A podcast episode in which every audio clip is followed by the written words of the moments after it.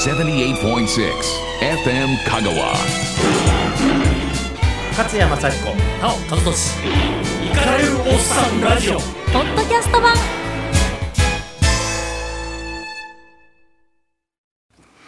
えーさて、えー今週はあのスタジオに、えー勝也さんのえーマネージャーの T1 君はい。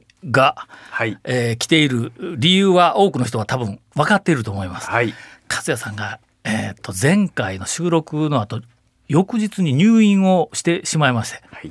で収録どうしようとこの後の番組をでマネージャーの、えー、太一こと でえ太一って言うたかんの？太一こと T1 です。いやもうた太一ってあの昔あの勝也さんと僕もそうです。マネージャーだったんですよ、ええ太一。歌尾さんのマネージャーも実はしててですね。うん、でも太一太一ってもうあの言ってしまうで太一に「どうしよう」って言うたらあのー大変な方を、えーお連れになられまして、はい。いやいやいや。えー私はあの勝也さんがまあいないうちに、まあ、鬼のいないうちにちょっとこう気を抜いて楽しようかなと思ったら後ろから大御所大魔王が、えー太一の紹介ではい。いらっしゃいました、はい。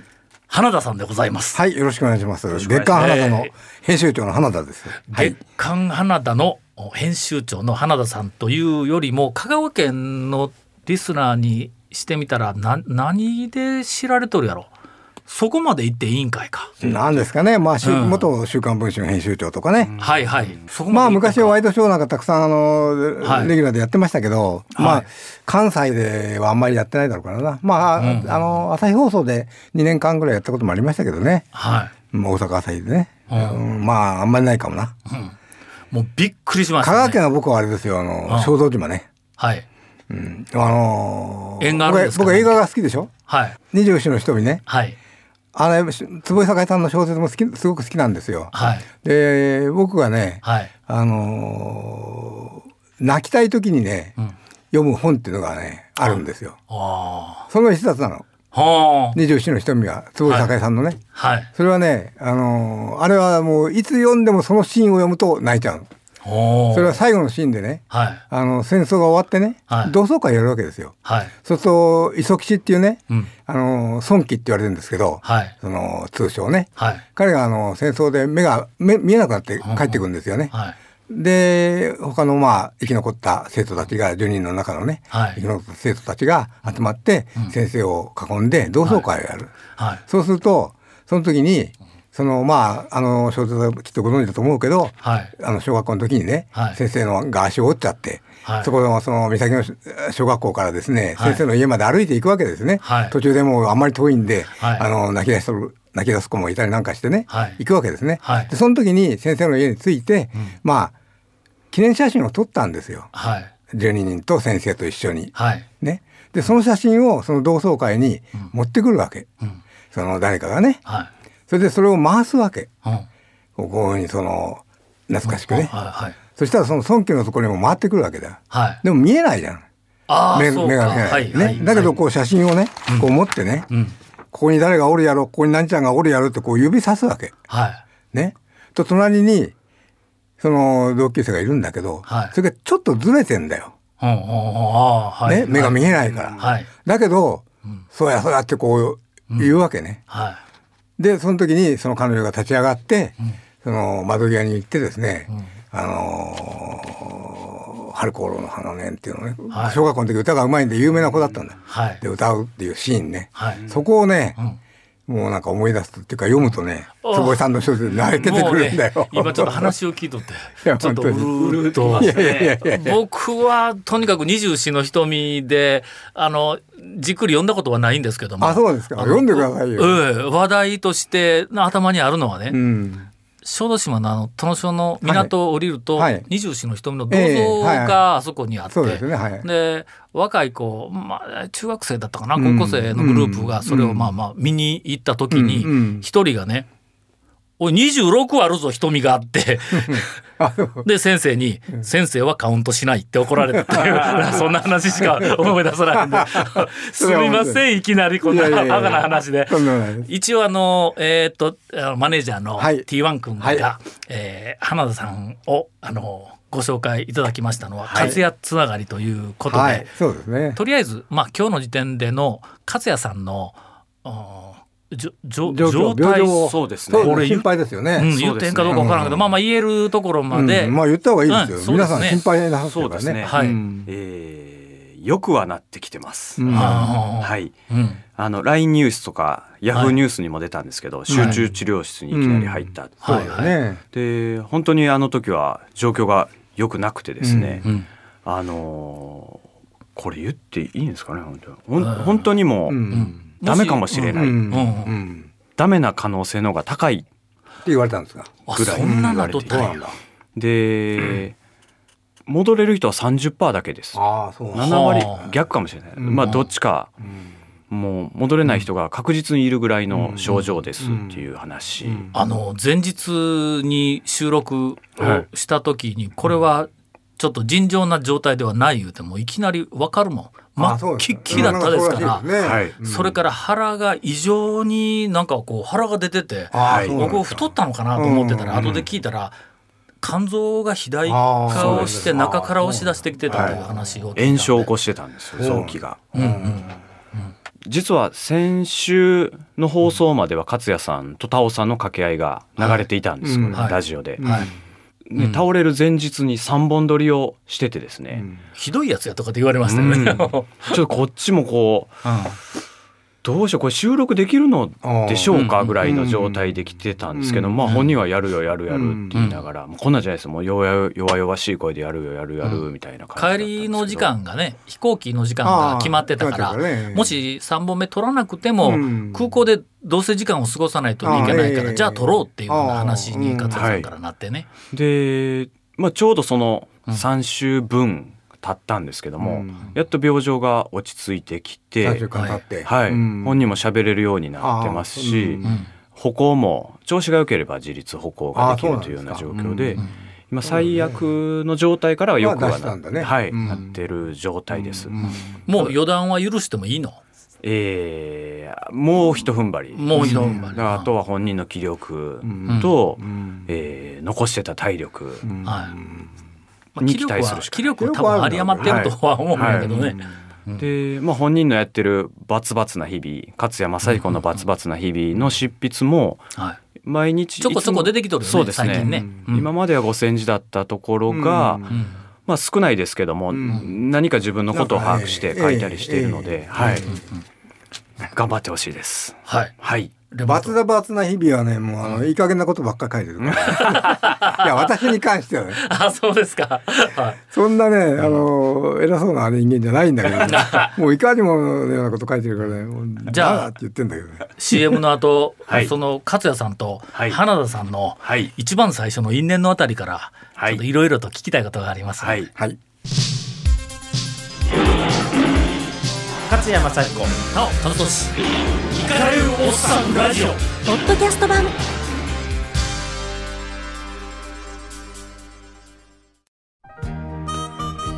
勝谷正彦のバツバツな日々。365日無休で朝10時までに配信する5000文字に及ぶ有料配信メール。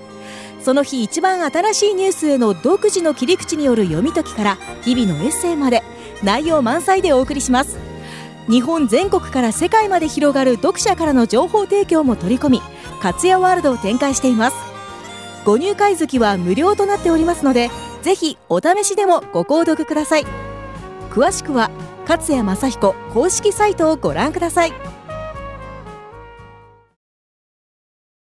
花田さんと勝也さんの一番最初って言ったら「週刊文春」の上司とあ部下という関係というふうにお伺いをしたんねあのあですけどれなんですよあのエンマっていうねはい。写真雑誌をね、はい。文藝春秋が作ったんですよ。はい。その頃フォーカスフライデーが全盛時代で、はい。もう150万とか200万部売れてて、はい。文春でもですね、なんか写真雑誌つ作ろうと、はい。ビジュアルの雑誌を。はい。でまあ考えた人の考えはちょっと違ったんだけど、何しろそのフォーカスフライデーが売れてるから、はいえーどんどんどんどんそそういう方に寄ってっちゃったんですけどね。類似が結構出てきましたねあの頃ねそうそう。出たでしょ？あの長学館からタッチとかね、はい。それからまああのフラッシュとかね今でもありますけどね、はい。公文社のあのそうか。5紙出たんですよ。エンマや。それで、はいはいエンマは隔週だったんですよ。うん。まあ、だからね隔週は辛いんですよ。毎週週刊誌でやってるのにはい。隔週で対抗するわけだから、はい。だからその分その分厚くして、特集主義でやったんでね、はい。まあ1年間26冊出したうちの、まあ8号8冊か9冊は完売になったぐらいよかった。はあまたその年はすごいねいろんなことが起こったの。はい。あの三浦知良逮捕とかね、それから阪神優勝ね、それからことですそれからその御巣鷹山ですよ。はそれからその同じ年ですよねそうそう。阪神優勝の。その翌年がね、あれです。あのーお岡田彦飛び降り自殺とかね。あ、のーいろんな事件が大きな事件がねあったんで、あはい。そのまあそういう意味では作りやすかったんですけどね。え100万部超えてたんですか？いや違う。その、あのーフォーカスフライデーは。カスフライデー150万とか200万も言ってたもん。今もう全確か2盛時代三3 0万部ですようん多分。2、30万も言ってないと思います。はい。だはあから大変ですよ。今10万台でしょ。はそれで、はい。そのまああれはもともとほら「週刊新潮」のね、はい。を作った、あの斎藤統一さんっていうねはい。新潮社の天皇と言われた人がいたんですよ。はい。その人が「週刊新潮」っていうのを雑誌をその昭和30年にはい。初めて作った。はい。それまでは週刊誌っていうのは新聞社はいのサンデー毎日とね、はい。週刊誌とか新聞社じゃないとできないと思われたのを雑誌社で初めて作ったんですよ。はあ。でそれはそのその時のそのコンセプトは斎藤統一さんっていう人隆一さんっていう人は、うん。俗人ね人間。はい。俗な人が興味を持つものは、はい。え金と女と事件だとはい。いうふうに言ってですね、はい。金と女と事件を中心の雑誌を作るという、まあ、宣言をして作ったわけですね。はい。それでまあ大成功したんですよ。はい必ず失敗すると言われたらだってその取材するしたことも今までないわけだから新聞社と違って、はいだから記者クラブも入れてくれ入れるのはもちろんね入れてくれないし、ええだから失敗すると言われてたけど、まあ、成功した、はいそれから34年に真似して文春もできいろんな週刊誌もどんどんどんどんできてきたわけね、はいだからその雑誌社系の週刊誌を作った斉藤さんが、はいそのフォーカスっていうのをねはい作ったわけですよ。はい写真誌を。うん。それでその時の言ったことは、君は殺人者の顔が見たくないかっていうのがコンセプトなんですよ。ね、はあ。君は殺人者の顔が見たくないかと。はい。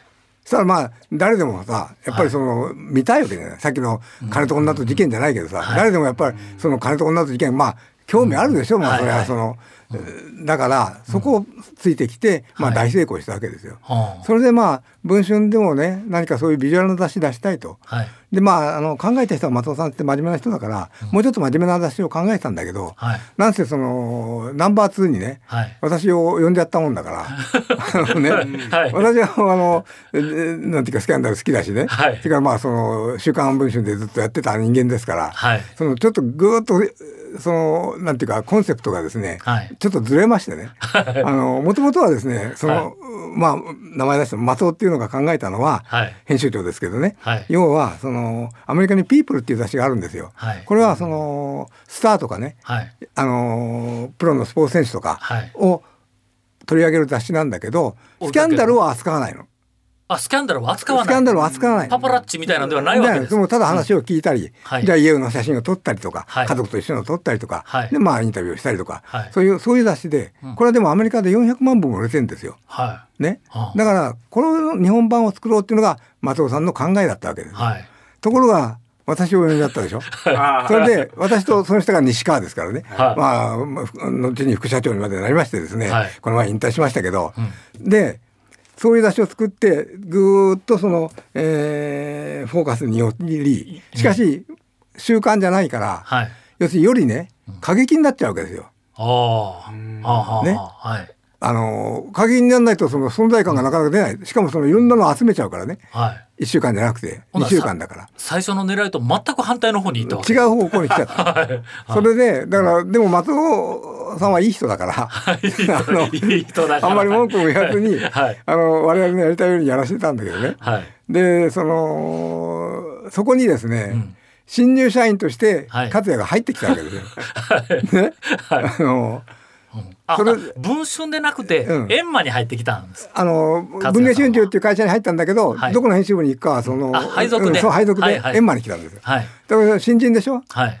でそのまあその前にちょっと話があってその前の年にその西川君のところをはい。勝也が早稲田の学生ではい。訪ねてきたんですよ。はい。うなんか仕事やらせてくれってて学学生時代に、その時にもうサングラスかけてね、はい。でかい。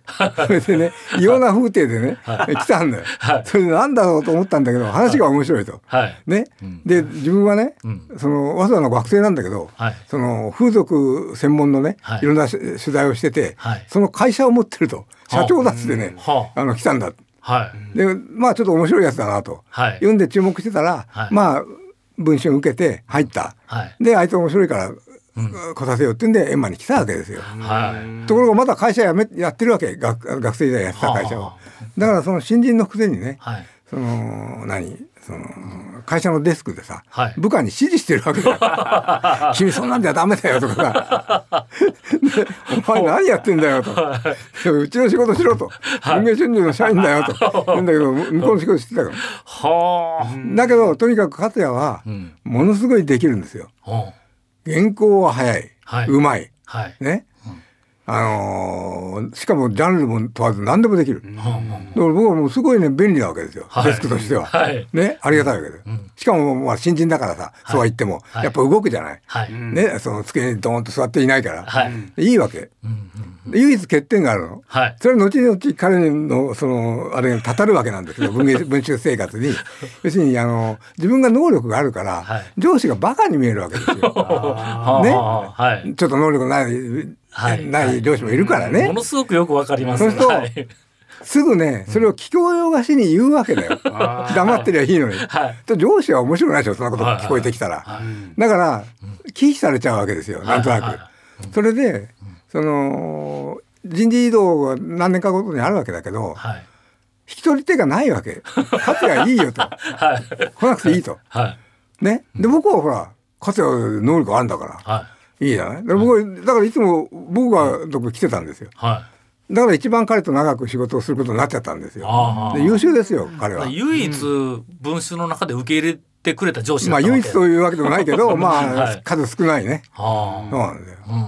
優秀なことはみんな分かるんですよ仕事を見てりゃ分かるわけだから。はいはい。だけどあんまりブツブツ言うぐちぐち言われてると嫌じゃない？それは上司もね。はいはいはい。僕は別にさ、あのまあ勝也もそうよ俺には言わないからね。はい。うん、だからまあうん。結構仲良くですね、ええあのやれてですね、なんか俺にすごいひどい目にあったようなことをですね 散々言ってるんですけどね。いろいろ聞いてます。そんなことないんですよ。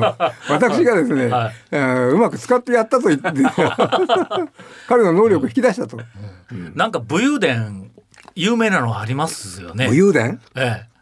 花田勝也コンビのいや僕がよく聞くのは、はいうん。花田さん。勝也さんがなんか正月だけ休んだんですってね。あ勝也が？はい。はそしたら花田さんが「お前昨日来なかっただろ」うと「何してんだよ。バカか」みたい正月なのに。いやそんすごなことない。く怒られたっていういやそんなことはない。それはもう恨み節でいつも言ってますから。いやいや僕はまああの結構会社は行ってましたんで。正月行ったかどうかは正月の元旦ぐらい休んだと思うけどな、うん、え家族があるでしょでもねこの間ね僕の上司のね流された。僕の上司の違う違はい。うつながるんだけど、ね。はいはいはい。僕の上司の田中健吾っていうのがいたわけで、はね？で田中健吾っていうのはもう有名なあのなんだっけ田中金脈なんかを文藝春秋でやったね、編集長で後に社長になった人なんだよ、はい。僕は尊敬してる、はい。でこの人今あのもっと年取ってるからさ、三鷹の高級老人ホームみたいなのが入っててちょっと訪ねてって、はい。はいその話をしてたらねあのー柳沢君っていうのがまたもう一人いましてね、はい。勝也の下に柳沢健っていう、はい。これノンフィクション作家になってるんだけど、はい。今ね、有名な。今列列伝を書いてるんです文よ藝春秋のねあのー中でやっぱ天才なんですよ。勝也も天才だけどね、はい。柳沢も天才。何でももうさっと書いちゃう。早い、はいはい。ね。それが今ノンフィクション作家でまあ有名になってるんですけど彼が今「週刊文春」のことを書いてるんですよ。僕なんかのことを。はい。時代のことを。はい。小小説宝石っていう雑誌で、はい。それまあ読んでるとまあ気恥ずかしいような面白い。だけどまあ懐かしいから面白いんですけどね。はい。その時に柳沢が健吾さんの部下だったある誰かのところ取材行ったら、はい健吾さんはね、その休みでもねはい。いつも出てくるとはい。それで健吾さんなんで休ま休まないんでい家にいなくていいんですかとはい。家にいて何が面白いんだと。言ったというのね。書いてあってね、で俺とにやっぱり似てんだなと思ってね、やっぱりその、家より会社の方が面白かった面白いよ仕事の方あが。あそうでしょ。はい。家にいてなんか楽しいことはあある？まああるけどまあさ、我が家はね、もう 家内といるのが一番楽しくて。一応聞かれることを前提に今喋ってますけどね。はい。いや僕も楽しいんだけど、はい。いやいやそれはね家は家で。でも仕事の方が面白いわけだよ。はいはいはい。ね、それだから会社にいることは長かったですね。だから一番会社に長くいた3人がはい。僕とあと2人あのいたんだけどね、はああのまあご存じない方がね、うんその3人がいつもね、はい夜中遅くまでいて、はい仮眠室に泊まり、はい。また朝からね、はい仕事をしとかいう生活をやってましたよ。それで結局花田さんも勝也さんもえーっと文春を辞められたわけですよね。それであのーそこまでの間にまあそれからもう「週刊文春」も行ったりなんかしてね「週刊文春」でもほら僕は「週刊文春」の編集長になってさ、はい。今言ったように勝引き取れてないからはい。週刊につけられはい。ね。でまあそうそう仕事はもうすごいんだからうん。助かるわけですよ、こっちはね。はいはい。であのやっててまあ僕はまあ辞めたのはまあそのマルコ・ポーロ事件っていうのがきっかけでね。はあのナチガス室はなかったっていうのを乗っけちゃってい。ね。乗せてはい。僕はそれ別にあの間違ってないと今でも思ってるんですけど、そのまあいろんな状況で編集長解任になったわけですよ。週刊文春の編集長やった後マルコ・ポーロの編集長になって、あはい。でまあ大成功してたんだけど、3万部をね、はい半年ぐらいで15万部ぐらいしてたんですおよ。ーだからだからもうほ報告してたら、はい。そういうことになりましてですね、うん干されちゃったわけ。うん。で1年間。うん。でまあそれは1年間しょうがないなと。はい。だから同じようにね、僕はその週刊文春編集長時代と同じようにですね、はいマルコ・ポーロ編集長時代と同じようにお金使ってですね、映画見に行ったりですね、はい。外国にね、はい。ちょっと資料調査とか称してね、はい。外国行ったりですねしてたわけですよ。バラ色の日々みたいな感じがしますよね。部下ね女の子一人になっちゃってね。はい。で女の子一人いるんだけど、はい。君ねもうで新聞を電子電子取ってね、はい。俺新聞見て、あのー昼ぐらい新聞見たら出てってどっか映画館行ったりなんかしてたわけで、そしたら女の子仕事ないじゃない、はい。君でもいいんだよと、こあまり真面目に来なくて。って言ってやってたんですよ、はい。でもまあ雑誌をやりたいわけだよ。雑誌が好きだから。だかはあ。はらいろんな提案はするんだけど、あ。はい。まあその手のいいことは言うんだけど、はい結局やらせてくれないからやらせてくれない。はい。でもやらせてつまんないじゃない、あのいても、はいだってその遊んでばかりいてもつまんないし、ええだからそれが何歳頃の頃ですか？それがねだから4 51にかな。ああなまだまだやりたい頃ですねうん。でもやめて、ええやめて朝日新聞行ったんですよ。はい。朝日新聞に行ったんですか？ううそれはその僕がね、はい例えば文藝春秋辞めて、んその講談社行ったとかさ、はい。新潮社行ったとか言っても面白くないじゃない。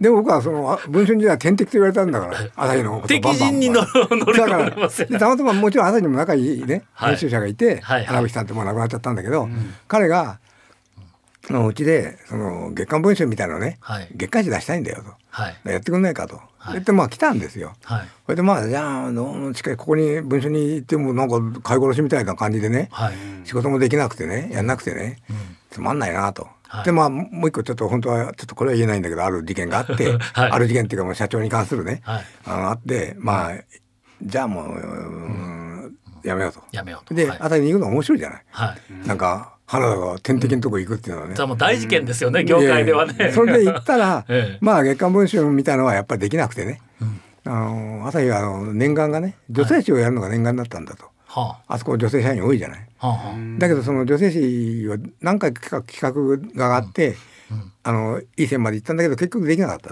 花さん女性誌やってくんないかとこういうあ。話になったんですよ。新聞がうん女性向けの情報誌ですよね、おそらくね。情報誌っていうか女性雑誌ですね。さそれで僕がそのもうそれはそれでビジュアルが好きなんでね、はい僕ビジュアルなことも。はい。じゃあいいですよっつってで女性誌をやることになったの。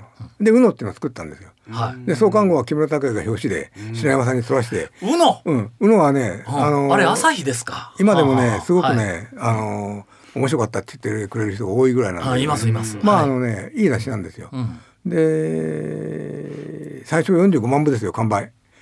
ね、それも朝日のもちろん宣伝力もあるから、あの、はい。僕だけの力じゃないんだけど、でもまあだだんだん下がって最後はまあ2年ぐらい経ったら8万部、8万部でもね、女性誌としては立派なもんなんですけど、はただあの広告がねはい。朝日は新聞社は広告たくさんやってるけど雑誌あんまりやってないまあ週刊誌やってますけど、はいはい。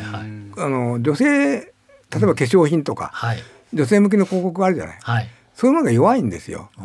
弱かったんですよ。それでまあ広告は苦戦しましたね。だけどまあ内容的にはすごく面白くやりましたよ。あ女性誌の7つのねテーマっていうのをねはい。決めてねはい。結婚占いダイエットとかね セックスねはい。旅ねはい。グルメねはい。あとなんだっけキ結婚キーワード全部押さえてますねちゃんことれをね順番にやっていけばいいんだなと。ね、結婚占いで、で例えばしかしさ、ダイエットって言ったってもういろんな女性でやってるわけじゃない、はい。つまんないじゃん。はい。で例えばどういうことやったかっていうと、そのまあこんな話ばっかりして全然ちょっとあれなんですけど。もう行きましょう行きましょうあの めったに聞けない話ばっかりですから、いやいやあのー面白い。うん。なんだろう。つまんないから、うん。でどういうふうにやろうかななんて考えるとちょっとある時見てたらトンガっていう国があるんだよ、はい。ニュージーランドの近くに。はいはい。でトンガの王様だほらでかいんだよ。ものすごい、あの、はい。あの一一の城みたいな体してるのばっかりなんだよね。はい。はいで飛行機だってさ座席2つ取らないと乗れないっていうようなあのトンガ航空は、ね、そういうあれで太ってる人が多いわけ。はい。でトンガで国を挙げてダイエット作戦っていうのをやったっていう記事がこのぐらい出てたんだよ。ね、それはななぜそういうふうになっちゃったかっていうと、はい。そういうことをやりだしたかっていうともともと太ってはいたんだけど、はい。昔はそのタロイモがね、はい。あの辺できて芋食って太ってたわけです。はい。ところが、そのだんだんそのえ国がもうあなんていうか発達してきて、はい。交流もできてですね、ニュージーランドとかオーストラリアとか、はい。あの辺からそのマトンがねどんどん輸入されるんだったの。はうまいから、はい。みんな芋よりね、はい。だからマトン食っちゃうんですよどんどん。だかあはあはあ。らその健康太り方が不健康になっちゃったわけだよ。前の芋の太り方はね、まあ良かったよ自然で。うん。だけどそのマトンばっかり食ってるから。それで国をの質が変わってきたわけだ。そうそう。はい。国を挙げてダイエット作戦をやってますと、はい。でこのくらいの記事が出てたからさ、はい。面白いなと。ちょっとお前ちょっとトンガ行ってこいっつってね。すぐ生かして、トンガのダイエットとかね。そういう工夫しながらやってたんですよ。面白かったですだからそのあとはね化粧品だってね、化粧品も山と出てね、はい。女性誌は化粧品の悪口言えないわけ。はい。そうでしょ、はい。だからねこれね化粧品ね、でシーズンに出るわけですよ春と秋に。はい。で春と秋に出たものについてはい。全部チェックして、化粧品採点簿っていうのをやろうと。ね。新しい化粧品採点簿。はい。やったんだよ。はい。そしたらもう広告部が泣いてきたわけ。それは怒りますよね、で下の方になった企業例えばそのもうこなんかねれ仮に資生堂がさ、はい。のものが80点と、はい。ね、で金棒がはい。その40点と、はい。これちょっと原さんまずいですよこれはと。ね。はいせめてね金棒をね70点ぐらいしてくださいって こう言ってくるわけで。はい。するとまあほら広告もらうの一生懸命だからね広告員がもう悪いから多少こう妥協するじゃない、はい。だから面白くないからもうそれ2回ぐらいでやめましたけどね、うん。そういうようなことをやってたの。それで女性誌やってまあ面白かったんですけどね。うん、けどまあ女性誌にしろあの雑誌って収入の多分半分以上が広告収入、うん、だからその一番いいのは、はだから半分半分だったら一番いいわけですよ。うん。でその大きなうん。広告が落ちると、うん。あの販売の部数が落ちるどころの騒ぎでないですからね。そうですね。そうですね。広告でそしたらもうその本が終わったのかもわからないですね。うん。まあまあそうですね。だからやってればねあの、結構良かったと思って。まあ朝日の人優秀な人もたくさんいたんで、ほんで結局、えー、と廃刊になったんですか？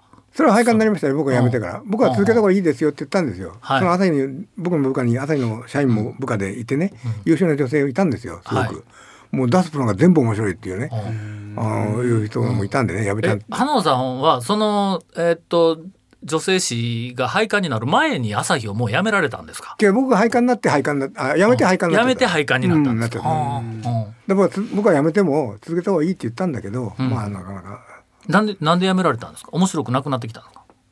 いやそれはまだなんだろうね、そのまあ赤字じゃないとは思うけどまあ赤字かな、うん。まあ赤字かもしれませんね。あの田舎の人間にしてみると、はい。そんなにトントンと仕事をいろいろ辞めて 次に行ってっていうようなのが感覚的にねすごいなと思うわけですよ。いやいや僕は、え。あのとにかく雑誌が好きなんだよはい。ガキの頃から。はい。で雑誌がやりたくて文藝春秋にまあたまたまね。はい。いろんな出版社を受けたけど文藝春秋に入ったから、はい。でずっと雑誌やってるでしょ、はい。もう出版ってやったことないんですよ書籍は。はい。一回も。はい。でとにかく雑誌がやりたいわけなんで、うん。で本当はねずっとやってそのだから僕は今ね文藝春秋にいたらねはい。そうは言ってもねそのマルコ・ポロの後はね、はい。もう今度で、まあ、編集局長とかさわかんないけど、そういうのになって、はい。その現場にはいられないわけじゃない、はい。普通は。はい。だからたまたまああいう事件が起こってはい。たがために、ん。朝日家の後は角川に行きね、はい。角川の後は宣伝会議行きね、はい。宣伝会議の後はワックでウイルを作りね、はあ。その後は飛鳥新茶でこの月刊花田を作りね、はい。ずーっと雑誌と関わってくれたから、はあ。すごい幸せなんですよ。はあ。それで僕は冗談に、はいあのー最後俺がまあその養老院でも行ったらですね、養老院のそのじいちゃんばあちゃん向けにですね、はい。あのちっちゃなね、はい。月刊花田っていうのを作ってね配んだとかね、はい。はい。言ってたんですよ冗談に。はい。もう月刊花田になっちゃってね今やなっ。てしまいましたね。勝也さんが、あ。のこのネーミングだけはいかがなものかとか言ってしょっちゅう書いてますよね。あのね えそれが、そのまあ話し出すと長くなるんだけど、え、はい。もうどんどんウイルはねはい。僕が作って、あのロゴも決めて、はいあのロゴは何で決めたかと言ったらその赤赤に白抜きでしょ、はいあれ「ライフっていう雑誌が僕すごい好きなんですよ。はいはいライフは赤に白抜きなんですよ。はいでもうこれがいいって言うんで,、で字体もそういう字体にねこれこれ違うけど、そのウイルはね、あしてあ、ライフか。WILL だけど I だけちょっと小文字にしてちょっと可愛くしてですね、そういうロゴを作り、ああいうデザインを決めはい。全部やったわけはい。タイトルも決め。はい。それだけどちょっといろんないきさつこれまたすごく長くなるけど、はい。そので僕とその鈴木っていう社長と2人で作ってたんだけど、僕が編集彼が営業で、はい。まあいろんないきさつがあってですね、はい。ちょっと彼があのいろんなえーがんになったりしてですね、えー気気持ちが動揺してですね、まあそのやめてくれと、はい。い外でやってくれと、はい。花田チルドレンを連れて、はい。言うんで編集者を連れてね、はでまあその初めは取れなかったけどまあ何遍も言われるから、はい。まあしょうがないとうん。思って行くことになった。はい。で飛鳥新茶のの今の社長とは昔からの知り合いで、はい。彼がまあ今頃ね、はい。その5人も6人もね、うん急に引き受けてくれるとこないんですよ、はい。しかも全体で3 4 0 3 40人のちっちゃい会社ですから、はいそこでも6人もねやってくれたんですよね。うん、それで、あのーその時に、うん。ウイルっていうのを当然持っていくつもりだったわけですね。はい。タイトルも。ひそういう話だったから。はい。でも決まった途端に、うん。その鈴木が、うん。そのウイルは渡さないってこう言うわけですよ。はい。渡さないなんなん売るんだってこういうわけですよ。はい。ね？金出せと売る冗談じゃないよ。売るっていくらで売るのと5億円だってわけ。それで ブランド料冗談じゃないよと。はい。ね？これ俺つけたんだし、はい5億円冗談じゃない。うんそれであのーまあそれは吸ったもんだしてあげく、はい。あのー置いてきたわけですね。はい。お置いてきたっていうかあのもういいやと思って、そしたらウイルは、っていうか商標登録は10年ごとに更新しなきゃいけないの、はい。それをウイルは忘れてたわけ社長が。あ。ね。そしたらうちの同意がまあすばすすばしこいから、はい。すぐ登録したんですよ。しかもその猶予期間は半年あるんだけど半年も過ぎてたから、はい。そうするともう洗顔権で先に申し込んだ人のものになっちゃうんですよ。はい。でウイル申し込んじゃったわけ、はい。すぐ。はい。でうちが取ったの。飛鳥新社が。はい。ところがよくよく調べたら、はい。そのウイルは全然別なちょっと大きな会社がはい。いろんなジャンルを取ってるわけですよね。はい。でその出版本で取ってたわけ。はあ。でそのそこはその雑誌はやってないから、はい。文句を言わなかったわけだよね、うん。あのと十数年間は。はいはい。そこは取ってた、はい。でもそこが持ってる以上は、はい。一応筋を通して、うん。そこから買わなきゃいけないわけです。買った方がいいなと、後で揉めても困るから、はい。っていうんでそこに交渉してたんですよ、ううん。うんちが飛鳥新社が。はい。そしたら、うん週刊新潮に、はい。その変な記事が出ちゃったんだよ揉めてるっていうみたいな。ね、うあの私と鈴木が揉めてるっていうね、はい。で鈴木はもともと新潮社で仕事してるから、はい。新潮寄りなんだよ。はい。ね、ん。変な記事なんだよ。うん。でで僕はその真面目だからさ、はい。若いね、はい。僕はある日家に帰ったら、若い週刊新潮の記者が来てね、はい。花さんが辞めるらしいけど、話聞かせてくださいって言うから、はい。まあ若い記者ですね、まあいいやと思って、はい。うでまあ話したんですよ。ん。それでまあ記事が出たらね、はい。僕の言ったで僕はその自分の言ったことはちゃんと見せてくれと。事前に、はい。はいそれを見た、はい。でそれもだからし間違いなく僕の言った通り書いてあるし言ったことがね、はい。だからまあいいやと思ってたら、はい。記事が出て見たらね、うん。えー僕のコメントの後に、はい。にわかには信じがたい話だなって書いてあるんだよ。いらん一言で全部ひっバくり返す、カ野郎と。それでその鈴木寄りの記事になっちゃってるよ。はいはい。ね、はい。でも向かってきたんだけど、マスコミでまあはよくある話ですよよくないよ。うん。とん。でもねえ野郎だなと思ってさ。だけどまあ文句言っても若い青年だからもういいやと思って、もう出ちゃってん。だし、もう何も言わなかったん。だけど。あれはないよね。まあ、それは多分デスクかなんかがつけたんでね。その若い記者がつけたんじゃないと思うんですよ。はいはいかには信じがたい。俺が一生懸命喋ってる。コメントの後にそれが書いてる。ふざけんなよと。ひどい話ですひどいねそれねそれで、うんあのその記事が出ちゃったんで、はいその持ってる会社が、なんかそういう揉め事の中にこう入ってくるの嫌だと、はいい、うことになっちゃって、ええその交渉を打ち切られちゃったわけですよ。はいはいうんそれで、うちとしては、はい。まあ まあしょうがないなと。うん。じゃあもうなんかつけようと言った時に、はい。まあ、社長が今からそのなんだろうワイドとかね、はい。じゃあその青空とかね、はい。なんかタイトルつけてもね、はい。馴染むまでに時間かかるじゃない。はい。でも花さんまあ出版会でね、はい。一応名前が取ってんだから、はい。花田でいいんじゃないのと、はい。で俺も嫌だなと。ちょっとおこがましいなと思ったけど、はい。まあ今はもう馴染みましたね。これしょうがないはな。けど自分のね、名前を雑誌につけてるタイトルです。でもおこがましい。マーケでもあのマーケティング的にはこれ大成功ですよ。いやいやまあインパクト残るしそういう意味でね。はねえあのだから今は冗談に、あの言われたらあのトヨタとかですね。あのホンダもですね、そういうあれですと。これ冗談です。冗談言ってるんです。えそうや。トヨタ、ホンダと同じやん、これ、ね。アメリカでもね、フォーブスはね、うんフォーブスっていう人の名前らしいな。ああまあちょっと怪しい聞けないような話があー出てきましたけど出版の話ものすごく僕だけ興味があるんかな、いやいやいや。いやえーワクワクしますが、えーいけるところまで。勝山幸子なお田俊イカれるおっさんラジオ。ポッドキャスト版花田さんはになんか政治の話とかいろいろ聞いたかったんですあ、けどいやいや、そのなんかエンディングだそうです。あ、そうですか。な月 早いな間。月刊花田花田の宣伝をして終わりますか？はいえー今週は。はい月。刊花田今の出版界で、あのはい一番面白い雑誌ですよ。ほうはっきり言って。はい。もう文藝春秋なんか全然面白くないから。今あの月刊誌でね一番面白い。どちらかというと、はいあーライトウィングの方々のいろんな言論がたくさん。ちょっと右寄りって言ってますけど、ええ世の中がはい左寄りだから、はい。左から見れば真ん中も右に見える。